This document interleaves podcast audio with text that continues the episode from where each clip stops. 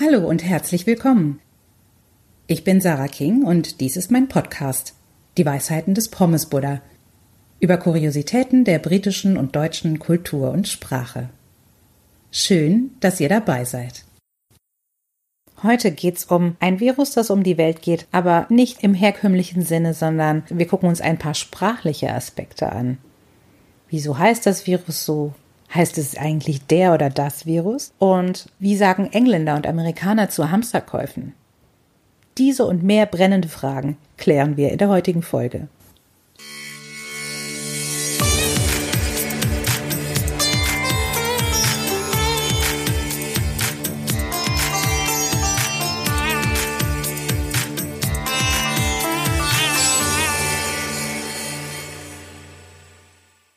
Anfang des Jahres 2020 wurde die Welt unerwartet von einem Virus heimgesucht.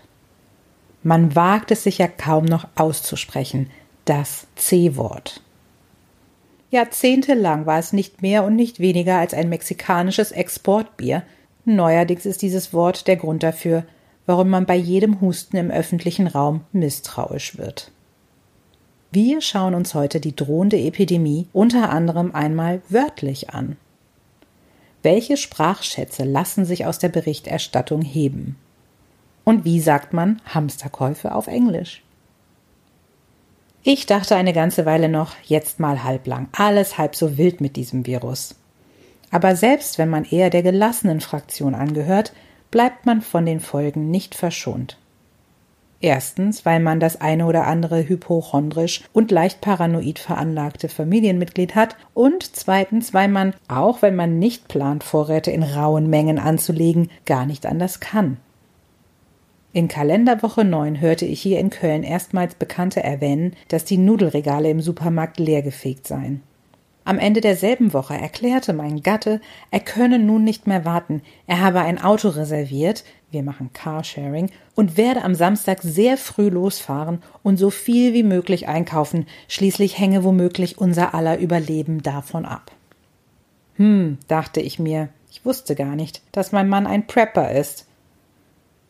Das Gute daran ist, wir brauchen nun bis 2024 gar nicht mehr einkaufen zu gehen und können unsere Zeit mit sinnvollen anderen Dingen füllen, wie Atemschutzmasken aus Obstnetzen häkeln oder Buckingham Palace aus 25 Kilogramm Trophäe nachbauen.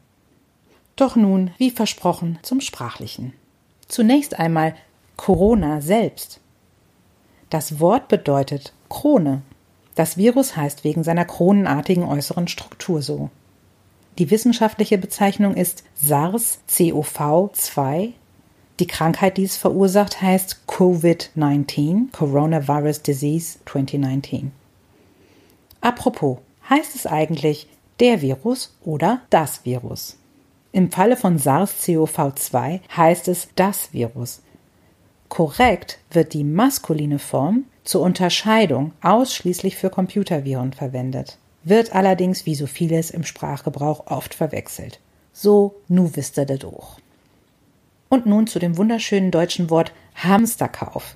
Der Duden sagt dazu Einkauf großer Mengen von Waren des täglichen Bedarfs, besonders von Lebensmitteln, zur Schaffung eines Vorrats, um von eventueller Verknappung oder Verteuerung dieser Waren unabhängig zu sein.